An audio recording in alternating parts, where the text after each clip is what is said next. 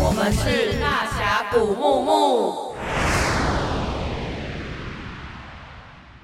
本节目由台湾第一个月经裤品牌月亮裤赞助播出。本季古木木月经狂欢节系列，感谢台北最美录音室 Mike Mike 赞助播出。欢迎收听今天的大峡谷木木，我是板娘菲菲，我是板娘依依。今天的讲座呢，主题是来去子宫小男孩眼中的月经知识。来去子宫是什么呢？来去子宫是台湾原创的月经教育漫画书，也是古木木去年跟尖端出版社合作出版的书哦。哦，真的是有够喜欢这本的，因为我们这本里面就是跟我们台湾的漫画家翰林合作，然后而且我们还透过集资把这本书捐到了全台湾的偏乡小学，我们捐了一千三百本以上的数量，让全台湾的偏乡小学其实都可以在图书馆就可以接收到我们对于月经的观点的这样子的漫画书。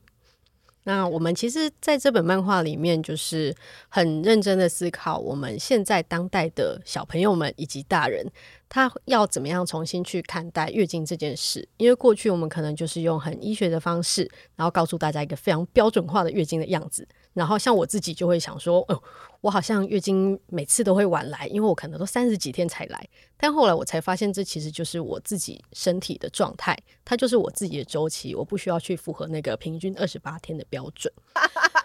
好啦，反正就是我们很好的朋友呢，就是这一次的讲座主讲就是舒婷，那送给我们一个很棒很棒的礼物，他跟他儿子晨晨一起录了一个 podcast，然后再分享说他们一起怎么样看。这本来去子宫，然后后来我们在规划月经狂欢节讲座的时候，我就觉得天哪，这么棒的这一个亲子间的对话，一定要搬上舞台给大家看啊！哦、真实现场 live，对，就是 live live live。所以我们就邀请了这次活动最年纪最小的讲者小学生光成一起来现场跟我们分享。那我们就来听听他们在现场都聊了些什么吧。好，因为。因为呃，光成现在很紧张，那我希望我前面开始讲，可以让他舒缓一下他的情绪哦。好，好，那我们家呢，就是因为爸爸工作的关系哦，所以其实蛮多时候是我跟小孩一起洗澡的。那我知道很多家长问的性教育的议题，就是我什么时候不该跟我的异性孩子一起洗澡？那大家可能呃心里都会有一把尺哦，我跟你讲，不用太担心这个问题，有一天你就会知道你不可以了。好，那目前呢，在我们都还觉得我们可以的时候，呃，其实小孩就会很自然的看到月经，呃，因为我不是用月卫生棉，我用的是棉条跟呃月经杯。所以晨晨在很小很小的时候，他就会看到我把呃整个月经杯拿出来，然后把血倒掉，然后洗干净后又重新的放进去。所以他是自然而然的知道月经这件事情。那再到后来，呃，我就参加嗯、月亮碟片的募资。这个时候月亮碟片它是包装的很像礼盒哦，然后送到我们家的时候，我其实都没有跟小孩讲那是什么。可是当我打开的时候，我还记得很清楚哦，我的小孩他就。很自然的拿起来，然后就跟我说：“这就是用来装月经的东西嘛。”大家如果不知道月亮碟片是什么，等一下可以到右边那边去看看。如果你从来没有在家里呃使用过、介绍过多元生理用品，其实你很难想象那是要盛装月经的东西。可是我家的小男孩一看就知道，所以我那时候就知道我们家的月经教育是非常成功的，就是小孩完全知道哦，我可以谈月经，我可以讨论呃月经的生理用品，然后。哦，而且女性的阴道放进东西是完全没有问题的。哦，刚刚淑婷提到，呃，女性的阴道可以放进东西没有问题这件事情，我有特别想要回应，因为我小时候啊，跟我的阴部很不熟，那大人都跟我说，哎，你洗澡要记得洗下面，你要记得洗妹妹，有没有？你们大家会用？大家小时候有听过大人用妹妹称呼阴部的，请举手。然后有听过用下面来称呼的，请举手。那还有没有我没有提到，但是你很想要分享的？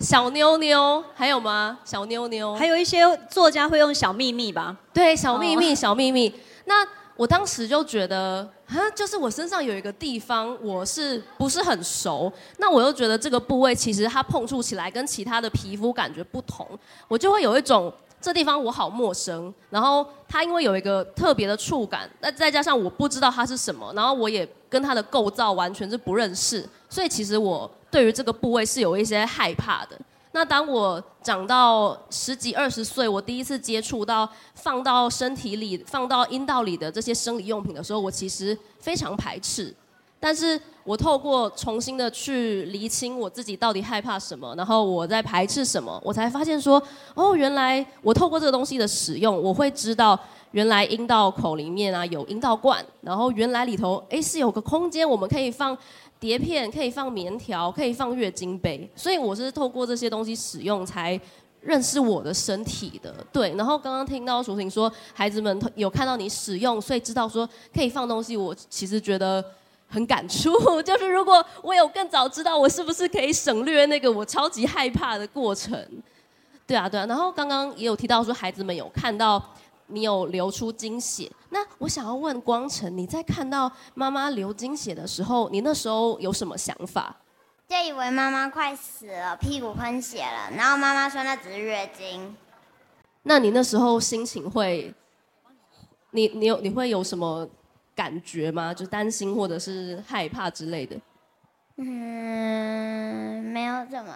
哦，好，那所以当时就是你你你想说妈妈可能你刚刚说可能可能快死了之类，那当下妈妈是怎么有有什么样的回应？我那时候就很正常，刚刚说这就是月经，一个月会来一次，而且它流的血量不会让我死掉。OK OK，因为现场有人就是经历过孩子看到你的月经，然后有一些情绪反应吗？有人有这样子的经历吗？好，目前没有。好，我我刚刚只是觉得，如果我是小孩，我看到血，我应该会吓到。可是我我不太确定说，我们看到血感到惊吓，它是一个后天被告知的，还是说我们先天人类就是会去。怕这个血。那说到呃，光成第一次看到淑婷的月经，这这时候我也有去回忆到，相信大家也有去想到自己当初是怎么认识月经。那这边也想问问淑婷，你第一次认识月经是什么样的情况？然后你是怎么认识她的？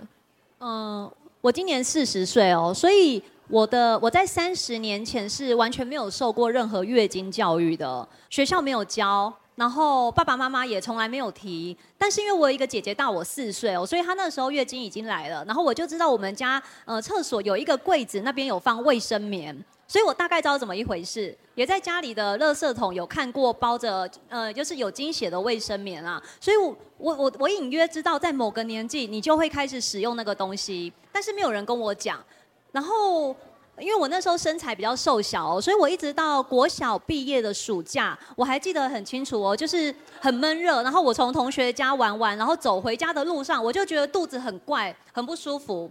然后回到家一看，就发现内裤上面有一点点咖啡色的分泌物，可是我不知道那个就是初经，因为我们大家呃印象中的月经都是红色或是有点暗红色，我不知道初经原来是咖啡色的，所以我就觉得我是不是生病了？我是不是因为生病了，所以我有一些不明的分泌物，然后我也不敢跟我妈妈讲，我觉得很恐怖，我就自己把内裤洗起来，然后就这样过了两三天后，就是你真的有一天就很，就是突然有种被雷打到的感觉，然后就是我觉得有一个声音跟我讲说，哎，那就是月经，那就是你的初经，所以我就知道了啊，那就是我的初经，然后我就从我姐姐放卫生棉的地方拿一片，然后自己贴在内裤上使用，然后到我妈妈看到，哎，垃圾桶里面。又多了一块卫生棉，可是他知道他的大女儿还没有呃，就是月经还没到的时候，他就他也知道他的小女儿来月经了，可是他还是没有跟我做任何的说明跟解释。我妈妈那时候唯一跟我讲一句话就是不要常常换卫生棉，卫生棉很贵。所以这就是我的月经教育。哦，原来如此。那光晨听到妈妈这些分享，你有想到当时你是怎么认识月经的吗？妈妈有跟我讲过一些月经的事情。请，我们也有一起读过月经的书，像是来去子宫。嗯、我知道月经是什么，月经就是，呢，那个子宫里会有一个膜，嗯，然后呢，要是呢，在那个每个月会有一次。然后呢，要在那个月刚好卵子跟精子有遇到，然后那那个膜就会变成一个房间，让受精卵长大。嗯。可是如果没有遇到，它就会破掉，变成月经，流出体外。哦，哦，就是如果没有受精卵进到这个房间，那这些碎片就会排出来成为月经，这样子吗？我觉得光成刚刚非常完整的给了一个解说，然后有帮。现场可能你今天第一次认识月经啊，或是哎你刚遇到他，你跟他没有很熟，或是你已经跟他已经跟他这个把诺打滚好几年，可是你可能对这些观念比较生疏。光成刚刚都非常明、非常明了的跟大家说了一次月经大概是什么。那因为刚刚淑婷有提到说，呃，淑婷的妈妈是跟你说卫生棉很贵，不要常常换。那你有跟光成讨论过，就是你当时接收到的观念是这样吗？呃，我其实没有跟他认真的讲过这件事情哦，但是因为我们家我没有在他面前从来没有用过卫生棉哦，所以我就记得光成那时候拿到卫生棉的时候，他觉得这是一个很不可思议的东西，然后他无法想象这是目前台湾多数女性还在使用的生理用品，他觉得这是很久以前的人用的吧，古代人。他都会跟我说，这不是古代人才用的东西吗？然后他有跟我分享一下他对于卫生棉价格的看法，陈，你可以讲一下。我想卫生棉应该很便宜吧？啊，因为是现在已经有很多更好用的生理用品啦。卫生棉为了为了还卖得出去，不然他们就会绝种。嗯，为了还卖得出去，所以他们就会变得更便宜。哦，就是因为我们现在很多选择嘛，大家等一下可以在那边的摊位看到我们现在有非常多选择。那像光成说的，就是卫生棉可能想要也成为别人的一个选择，所以呢，就光成会疑惑说，为什么这个卫生棉的价格应该是要更便宜才对？那呃，除了在家庭里头，光成有听过你的其他同学讨论月经吗？从来没有。嗯嗯嗯，我。刚我想到一件事情，就是昨天有几个六年级的小朋友来到我们会场，然后我就在跟他们聊说，他们对这个展怎么看？他们一开始就，他们一开始就有点嬉闹这样，然后后来跟他们聊了一下，他们说，我从来没有看过有人这么正经的谈月经，然后他们说，在这里看到的东西是平常没有看到过的。对，然后另外一次是面对三四年级的这个工作坊，我问孩子们说：如果你今天月经来，你会不会想要让别人知道，或是你会不会去可能当着别人的面说我月经来了？那那些小朋友的反应是，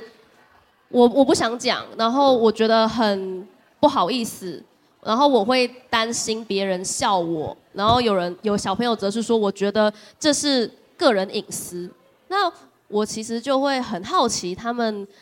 生长在什么样的环境啊？所以他们会对于月经有这样子的想法。对，那淑婷对于孩子们这样子的回应怎么看？嗯，我觉得就是小朋友没有办法正经的聊月经哦，大概就像小朋友没办没有办法正经的聊性教育一样。呃，就是像因为我在图书馆当志工，然后我就会刻意的放一些性教育书籍在小朋友一定会看到的地方，然后也会有小朋友借，然后我发现他们打开的时候，他们就会有一种呃，然后赶快盖起来，然后还有一两个小朋友就是更可爱啊，他就会跑来跟我说：“阿姨，糟糕了，这边有一个不能看的东西。”那那个不能看的东西，可能就是性器官的介绍，或者是月经它怎么发生的这个过程。他看到女生子宫的那个。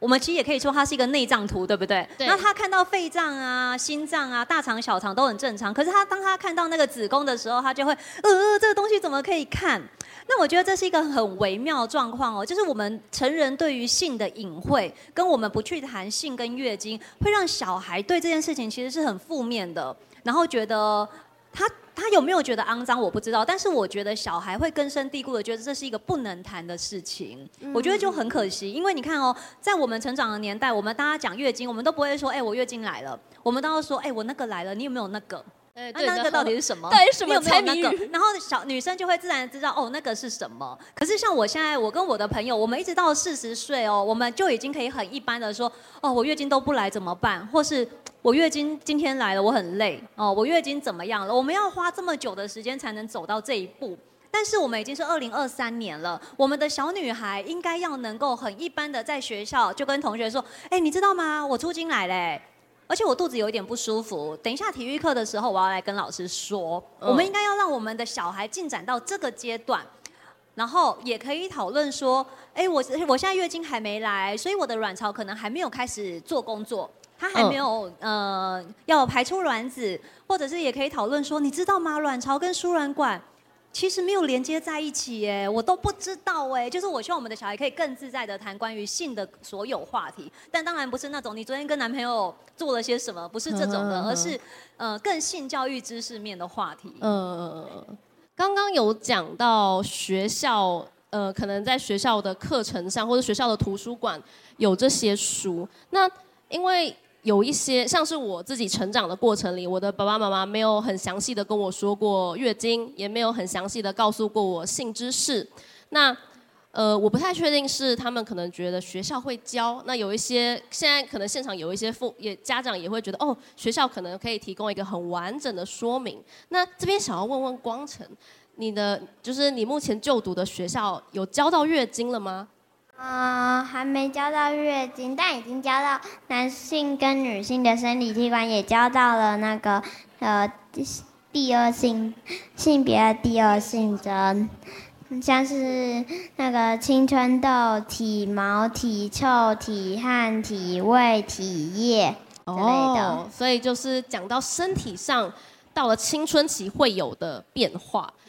之前我们在做就是《来去子宫》这本书的时候，有大概看了一下各大就是学校在用的教科书的出版社，他们是什么时候开始讲月经的？那我有发现说最早大概是四年级，那再来就是五年级、六年级也会陆续的去去提到。可是就是我们在做这本书的时候，其实有问过妇产科医师，其实月出经来的时间有没有人要猜猜看最早是什么时候？然后刚刚说二年级，二年级大概是七八岁。七八岁。好，那我们跟妇产科医师询问过，他是说大概是九到十六岁这个区间。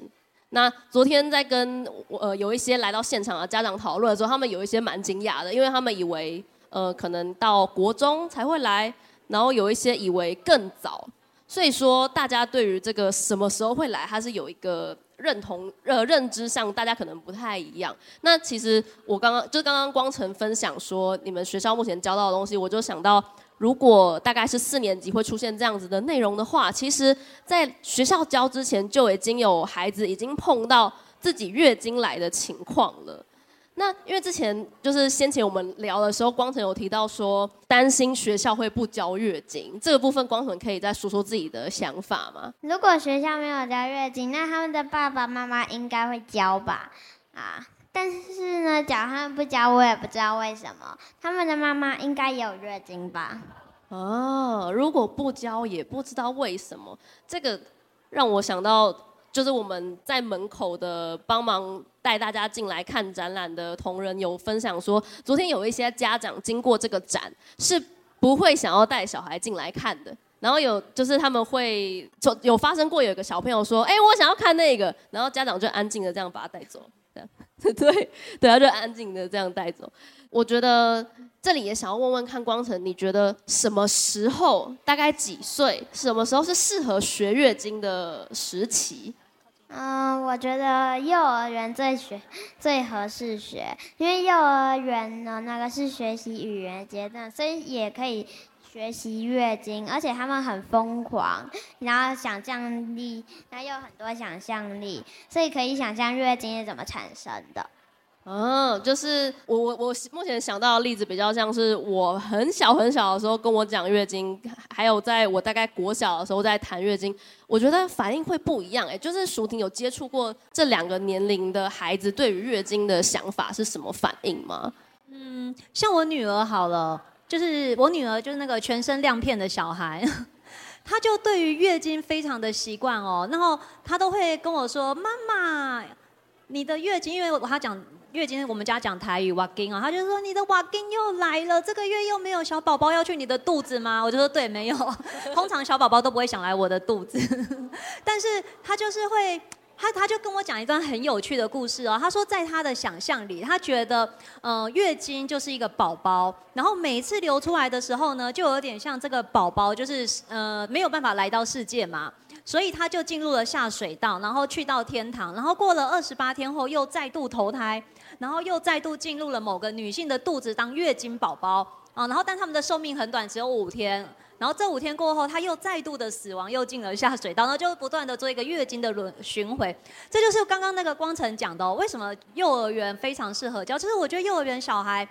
不只是刚刚光成说的，就是他在一个语言的发展阶段哦，也在于他们有非常丰富的想象力。像他刚刚讲那个画面，我就觉得他完全可以画成漫画，是呃，小学生可能已经想象不到的那个一个电影流程了，因为小小小学生要去想象说，你月经里面有一个子宫内膜，然后增厚，增厚后它又要剥，呃，它又要剥落，然后掉下来，然后变成血的流出来。其实如果我们没有说看一些那个模拟图片的话，或者模拟影片，我们自己在脑海中还是很难想象，你就会觉得是不是你的子宫内部某处受伤了吗？那些血真的不是我们呃人体哪个内脏破裂的血吗？可是你如果从他还很小的时候让小孩知道月经这件事情，你看像我女儿的说法，那就完全不是你身上哪里受伤的问题，而是这个东西它就是产生了，然后你失去了它，然后它又会回来，你再度产生，然后它又离开你的身体，是一个非常容易理解的说法。嗯，然后而且透过淑婷的解说，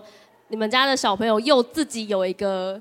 巡回对，有一个他自己编了一个宇宙观，这样就是他会去到这边，去到这边，然后呢，最后再回来，真的是有点就像刚刚光成说，他自己有一个想象。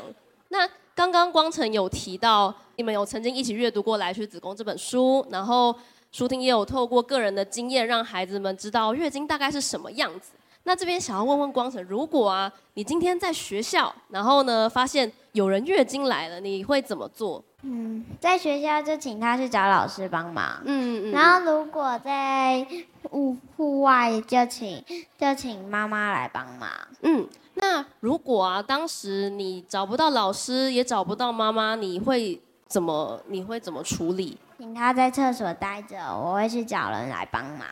你会去找人来帮他？那假如有人说：“哦，我月经来了，然后呢，我肚子不是很舒服。”或者是你看到有人他可能经血漏出来，然后漏到外面的衣服，你也看到他外露了，那你会怎么做？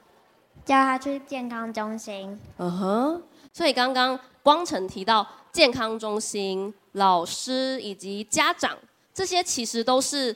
我们如果刚开始接触月经，然后比较不知所措，我不知道该怎么办，我有点担心，有点紧张，这是我们可以求助的管道。那其实现在也想跟大家分享说，除了这些管道之外，现在有很多的企业、很多的团队都在做月经教育。比方说，现场可以看得到我们办月经狂欢节的古木木这个团队啊，然后还有。呃，我们有做了很多月经的教材，然后是台湾的这个棉条品牌、碟片品牌的凯纳，其实我们都有做很多的月经教材，然后让放在大家比较容易触及的地方这样子，然后以及就是古木木在去年也推出了一本月经教育的漫画书，也是一个刚刚淑婷跟光成有提到的这个月经教育的读本。那说到这个这一本书，想要问问看。就是两位，你们有没有中间有没有对哪一个章节比较印象深刻，或者是比较喜欢？我喜欢那个卵子与精子不相遇的 N 种方法。那个的呢，那个主角和他猫躺在病床上，因为经痛不舒服，然后就听到隔壁床传来那个一直无法生育的。嗯，那个的方法就是他们想生育，可是生育不出来。然后医生呢还有提到那个试管婴儿，然后呢，那主角就在脑海里想，想试管婴儿啊，不就要试管越来越大。然后呢，那另外一个病床呢，则是传来还想想那个生太多了，不想再生了。我觉得那个他的想象的过程好笑又有趣。晨晨讲的哦，就是如果大家有兴趣，可以去找这本书来看哦。来去子宫，然后呢，就是书里面其实大部分，呃，我们在谈月经教育的时候，就是很容易把月经跟呃生育连接上关系，就是好像女性有子宫跟有月经，就是一定要生小孩，就是你的使命，对不对？所以国健署一天到晚每年哦，每年二三月就会跟我们发布说，台湾女性的卵子黄金卵子期大概是什么时候，叫我们赶快去受孕哦。可是我觉得我就很喜欢那一本书里面，他还特别提到说，其实卵子跟精子不相遇也是有，你也是是要有这样子的知识，让他们不去相遇的，或者是他们为什么不相遇，你也是要去理解的。那这样子，我觉得我们的下一代女性哦，应该不要再觉得说，呃，因为我有月经，我有子宫，所以生小孩是我的。使命，我不得不去进行的义务，我必须要该做的一件事，而是生育跟不生育，它都应该要成为女性生命的一个选择。那我觉得，在一本介绍呃生理知识的书里面，能够特别的把女性的生育自主权提出来做讨论，我觉得是很难得。所以那时候晨晨跟我说，哎，他觉得那个想象过程很有趣，包括试管婴儿，他要越来越大才能放进整个婴儿啊之类的。然后我就觉得哇，那个漫画家太厉害了吧，他竟然可以用这么好笑的故事情节，然后可是他其实点出了一个很重要的生育议题，所以我很喜欢这一篇章。好，其实，在这一本书里头，我们的漫画家老师是陈汉林老师，他用非常多就是充满想象力或是很华丽的画面去呈现这些身体里的机制，就是包括我们这些机制，我们让它拟人化，有什么卵子宝宝啊、输卵管海关，然后阴部的企鹅总管。然后，诶，卵子公主等等的。那等一下，大家如果对这本书有兴趣，在那边我们有展示整本书，然后也有试阅本，我们等下再请工作人员提供给大家。试阅本是可以免费索取的。那呃，刚刚有提到说这个章节，其实我们花了当时花了很多时间在讨论到底怎么呈现，因为我们团队里头有些人小时候有听过。哎，你是你月经来了，你成为女人了，然后你可以当个妈妈了。有有听过这样子说法的，可以举个手吗？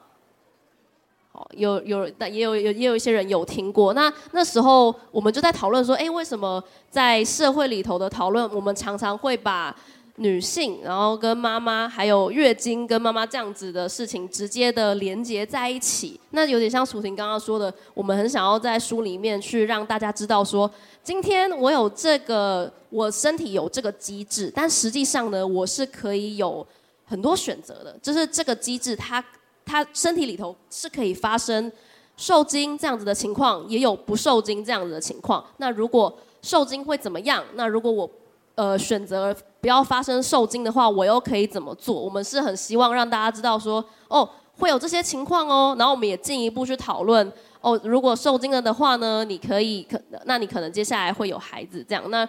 我们也有进一步讨论说，如果有孩子可是无法养育，那又该怎么办？我们就是尽可能把所有选择列出来，然后让大家可以去思考每一个情况是如何。那。至于怎么做选择，真的就是回到每一个人身上。那刚刚有谈到说，月经跟性的关系，这边也想要问问舒婷跟光晨，你们是怎么看待月经这个主题跟性的主题的？好，其实我知道大家可能会有些人觉得说，我就讲月经教育就好，我一定要连接到性教育吗？我不能很单纯的跟我的小孩说，哦，你十岁之后月经可能会来，你要认识一些生理用品，然后你要把它包好，然后丢在垃圾桶，不要影响别人，然后到你四十五岁的时候，你跟你呃更年期来，你就不会有月经了。好，到此结束。我们只要讲这些就够了吗？我觉得是绝对不够的，因为月经连接到的东西实在是太多了。月经它本身就发生在女性的性器官里，对不对？然后我们会，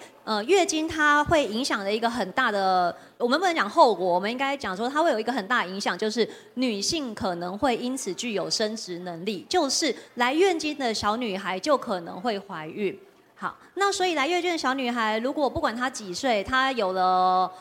情感对象，他想要发生性行为，然后他没有接受正确的性教育，没有接受到怀孕教育，没有接受到避孕教育，他不管他几岁，他可能十岁就嗯，十一岁就怀孕，十二岁就怀孕，十七岁就怀孕，十八岁就怀孕，这都是有可能的。那甚至我们到现在还会常常听到三十几岁、四十岁的人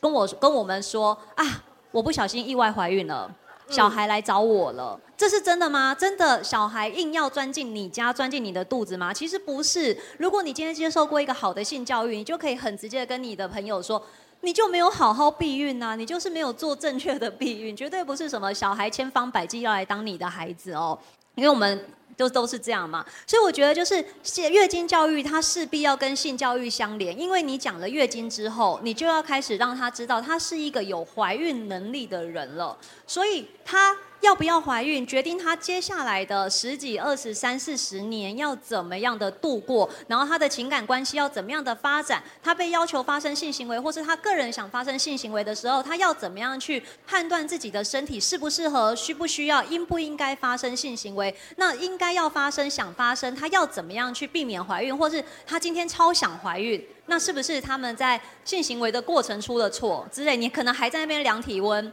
然后没有办法寻求一个更科技的发展，让自己怀孕哦。所以我觉得这两者是永远都没办法脱离关系的。那不要排斥性教育，你才能够让你的孩子好好的接受月经教育。嗯哼，我们当时在制作书的内容的时候，我们讲到了月经，它会有呃它的整个机制，然后比比方我们讲到说，哦，卵子排出来，然后进到输卵管之后呢，可能会受精。那我们那时候就停下来想，哎，等一下，等一下，我们要解释这个受精是怎么发生的吗？就是精子是怎么来的吗？那我们要怎么讲精子是怎么来的？我们要怎么去？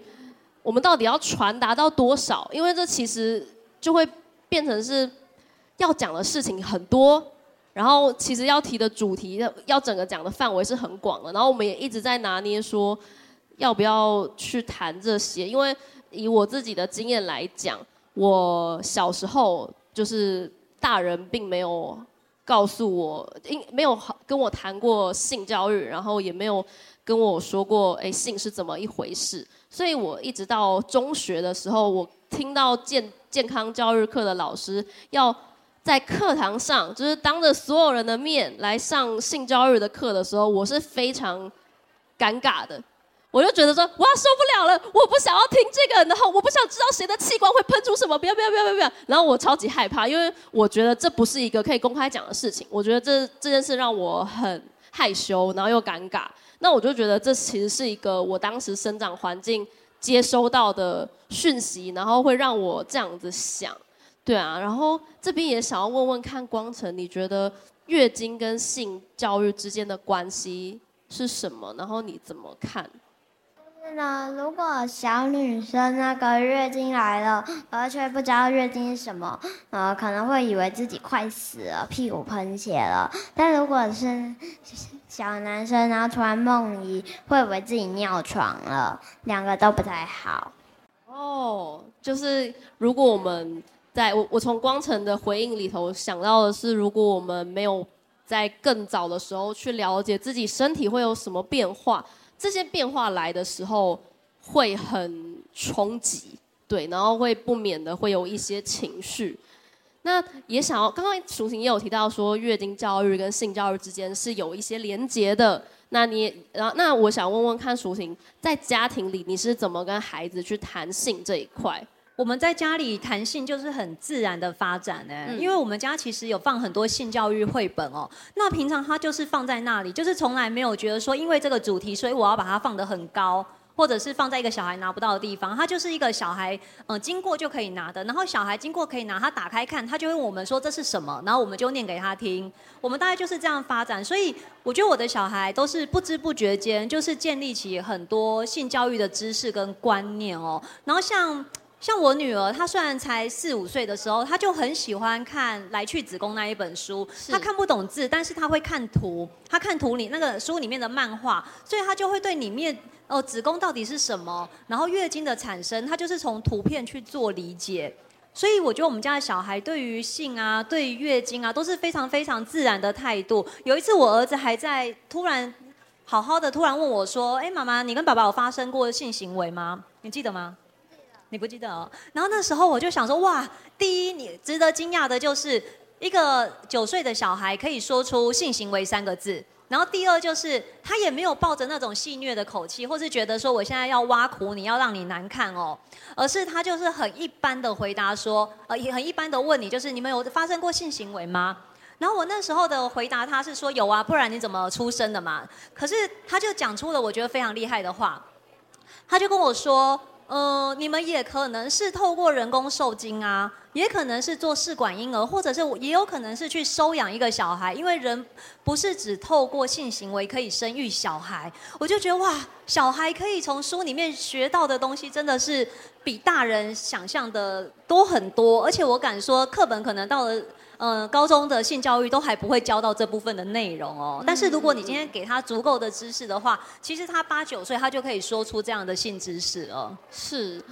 呃，这让我这这是淑婷在家里会准备这些绘本这件事情，让我想到我小时候就是因为很好奇性知识，然后我还问过爸爸妈妈说什么是保险套，然后他然后他们那时候的回应就是那是保险用的。然后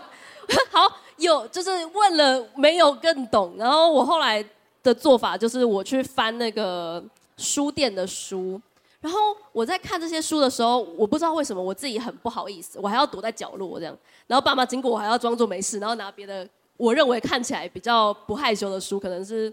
什么地理漫画吧，这样我就装作没事这样，然后后来买那本书也是偷偷的买，然后这件这件事情就我觉得是一个。态度上不同，真的是会很影响我们怎么看待这件事情的观点。那刚刚有提到说，跟孩子们读这些绘本，然后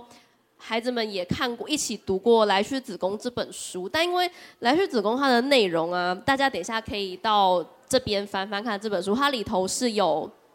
漫画。然后漫画的后面则是比较详细、比较深入的去讲解一些生理知识，比方说他前面可能在演这个卵子，他要前往子宫，然后他就从卵巢离开，然后跳出去什么的，故事就会长这样。那我们在文字上面就会解释说，哦，这个输卵管的功能是什么啊？卵巢功能是什么？所以这本书其实是一个，呃，小朋友可以看，然后大人也可以看，然后或者是。小朋友、大朋友一起读的。那这边想要问问舒婷，如果有比较小的小朋友，这个问题也是昨天很多家长在问的。如果有比较小的小朋友，他目前可能还没有学到这么多的字，那他可以怎么去读这些书本？其实我们现在的性教育绘本真的做得很好哎，就我自己在推荐的时候，我是会推荐家长，就是你可以选择像幼儿的性教育，像现在水滴文化就有从认识身体，然后还有就是怎么出生的，然后再到说哦，我的我的感觉，我的身体我自己决定，就是它比较是一个系列绘本的渐进。然后到了国小以后，其实你就可以更明确的去找，像我刚刚讲的那个，嗯，欢迎来到这个家，或者是。我爸爸有小鸡鸡，我妈妈有大肚子，就是类似像这样子。它是现在的绘呃性教育绘本其实是分龄的，就是都可以找到很好的书参考。哦，好了解。所以其实其实现在有很多，其实现在是不是直接走到书店也会也可以看到很多很棒的选书？对，但你也会看到很多很不好的。我只能说，就是家长心里要有一把尺。然后，如果你心中真的觉得很很难以判断、很难理解的话，还是我们现在有一些性教育的团体哦，儿童性教育团体就可以给大家参考。像我自己在那个不会教小孩行动联盟，大家听起来可能觉得很好笑，可是我们这名字其实就是觉得家长一天到晚都在抱怨不会教性教育，那你有一天一定就会搜寻啊，我不会教性教育怎么办？你就会搜寻到不会教小孩行动联盟，那里面就会有一些书单，然后也会给你一些我们推荐的书籍。就可以给你很大的参考，哇，就是一个大礼包哎！我觉得，我我觉得如果我是不会教的，因为我之前带小朋友的营队，他们有时候问我一些可能跟性向或者跟性相关的问题，我不会不知道怎么回答，因为呃，我会觉得我担心讲错，或者是过去我对这些事情的态度是比较害羞、比较尴尬，所以自己会有点担心给了不对的知识。那我觉得淑婷刚刚分享的就是一个，就是一个很能参考的一个大礼包。好，那。这边还想要问最后一个问题，这个问题是我自己很好奇的。我先前在跟小朋友的工作坊里面，我有问，因为那个工作坊是三四年级的小朋友，男生女生都有，我就问他们说：“哎，你们觉得啊，呃，对于没有月经的人来说，为什么他们要学月经？要为什么我需要？为什么他们需要学会知道？他们需要有月经的知识？那我这边想要问问看，光成你是你是怎么看的？”像要是以后呢，他们有老婆或女朋友，也可以帮他们，让他们更顺利的度过月经。或者，假如没有人想要结婚或没有女生朋友或没有女朋友的话呢，也至少会有女生朋友或妈妈或姐姐妹妹，至少会有一个吧。哦，我觉得说的非常有道理。当时在问那些孩子们的时候，他们的回应也。他们的想法跟光晨也很像，他们就说：“因为我长大啦，所以我需要知道更多事情，或者是哦，因为我觉得这件事很重要。”然后也有孩子们跟我说：“知道这些，我可以去照顾其他人。”那我我其实蛮就会觉得我我觉得蛮感动，因为我其实。比较不能想象，如果今天这是我的身体没有的机制，那我为什么需要去更加的认识它？那这边也想要听听看舒婷的想法，觉得为什么没有月经的人需要更了解月经？其实这个问题我们在推月经教育的时候很常遇到，尤其会有一些男生在男校尤其困难哦，因为男呃男女合校可能男生还会觉得说，哎，我毕竟有女同学，我就一起听一下好了，这就是上课的一部分。可是你要在男校里面推月经教育，或者是呃性教育中女性的部分，你会发现那个男生反弹很大，那个反弹之大会大到说，他们觉得说现在就是女权过强喽，你还要我。认识女性的东西喽，那现在性别一点都不平等，大家都来压迫我们男性。刚刚不是我瞎掰的哦，是真的有一个男校的学生对老师提出这个抗议，然后那个老师非常的困扰，然后来问我们该怎么回，该该怎么回答哦。然后我真的觉得这是一个还蛮有趣的事情。你看我们这一辈子学过，在课本学过多少没有用的知识，大家现在应该可以想到一大串，我马上想到一大堆，包括各种铁路，铁路名产、啊，学到很多。还有一些化学符号，我这辈子真的再也不会用到了。但是没有关系，你那时候绝对不会写信投诉老师，说老师耽误了你的人生。因为我们对于知识的学习是觉得，哎，学越多越好。可是当你把月经视为一个全地球哦，你不要讲全台湾，全地球一半人口都会有的自然生理现象的时候，你有什么理由不去认识它？好，你有什么理由不去认识眼睛？没有，没有什么理由不去认识你的肺脏功能运作。你有什么理由不去理解你是如何排便的？都没有。那你有什么理由去拒绝认识全地球有一半人口都会有的自然生理现象？而且那个生理现象跟你关系很大，因为没有月经就没有你。然后你身边，你现在旁边看，你旁边一定都有女生，她们可能就正在来月经。那你不知道月经是什么？你不觉得很恐怖吗？月经真的不会给你的生活带来各种影响吗？有一些女性月经可能真的就是没有什么太大变化，但是有一些女性会因为月经哦改变很多，在短时间内，例如像我先生感触就很深，例如他可能每半年就会收到一次那种要不要离婚的提议，或者是他可能。哦，在打电脑的时候，突然一抬头发现他太太在哭，因为他太太是一个金钱症候群蛮严重的人，所以他就是有时候就会想，哎，是我做错了什么，还是真的他月经快来了？但是如果他开口说你是不是月经快来了，就糟糕了，就马上会被呃大肆的批评一番哦，因为是不能这样讲的。但是因为他理解月经，也大概知道哦，女性月经来可能荷尔蒙会造成一些情绪上的变化，所以他那段时间他就会知道要。包容一下，要接受一下，然后要过了这段时间，哎，家庭又可以比较正常的运作。好，但这些都不是重点，重点就是，如果你今天完全不理解月经，那你就会变成在职场上面要求女性证明你生理假，你真的有生理期来才能让你请生理假的男员工，对，对不对？男主管对不对？赶快把卫生棉交上来，让我看看，让 我知道你月经真的来了。或是你会变成在游泳池畔对着女学生说。怎么一天到晚来月经？上次不是刚来啊？现在又要请假，是不想上游泳课是不是？不是，是因为月经它一来，它就是真的每个月都会来，所以你当然就是会遇到好几次。那如果你一会变成这样子的男性的话，我觉得那就是一件很可惜的事，因为你可能因为一句无心之过的话，你就被这个女性记得一辈子，就把她就被她放在那个所谓死老一男的位置，很不值得，没有必要。你们没有必要在那个位置，你们应该在这个位置。就是我理解月经，所以我可以跟女性站在一起，我可以更理解每个人不同的需求。你们可以站在那个很进步的位置，你们不用把自己赶到那个位置去。这就是我觉得为什么没有月经的人更要理解月经的原因。我是觉得，如果我月经来之前可以这样子告诉我她要来了，我会好一点。对对对，而不是突然就从我的阴道里冲出来，我会很难处理它。对对对，你那什么？你说什么？整个华山都在赞同我们说法的。对对对对对，你是说记录月经周期？没有，我跟你讲，我的月经是非常狂野的，它是不会按照上面时间来的，它今天想来就会来。没有，我真的觉得那就是一个非常奇妙的事情哦，就是我们有了又觉得要用 APP 来管理，可是却忽略忽略了女性本身是一个有机体，所以她月经她就是不会乖乖的听你话，在哪一天我就是要来，二十八天后我就是准时要来喽。哦，三十一天后我就准时要来，没有，他很看心情的。可能因为你最近熬夜了几天，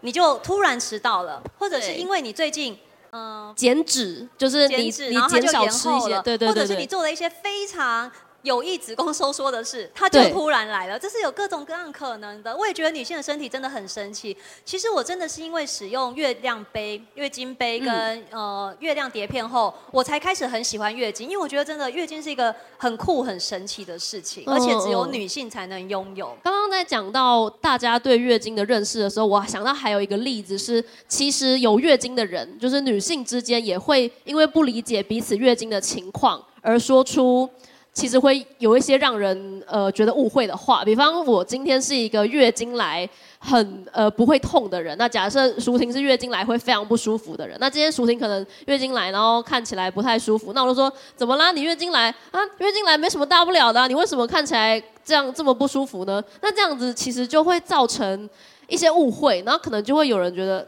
我真的很不舒服，那你。不能因为我们状况不同，你就觉得所有人的状况都跟你一样。我觉得这是一个去理解别人的情况很重要的原因，因为唯有更加去知道别人的处在什么情况下，才不会说出非常断定其他人状况或断定其他人心情的话。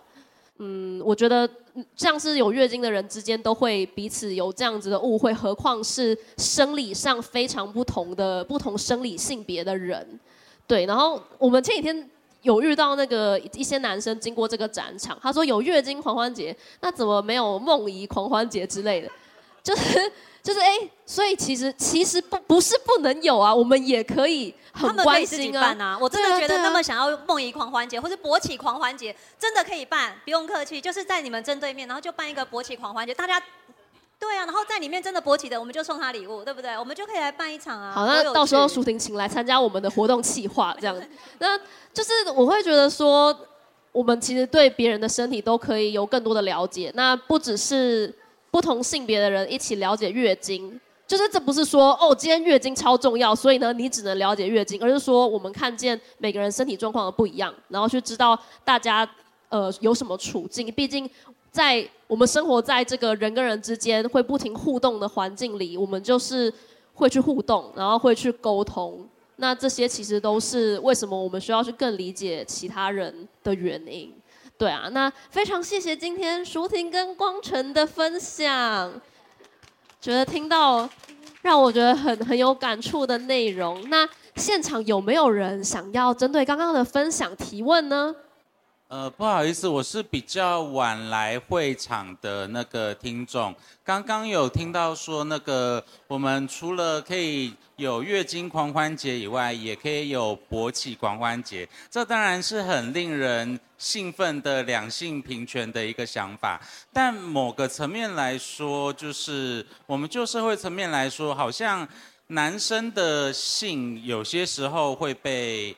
大肆的渲染，但然后就可以很大声的讲说，哎，你是不是你是不是喜欢谁啊？你哪里翘起来了之类之类的。男生之间可以互相戏谑，可是相较之下，如就是他们没有办法像女孩子一样这么的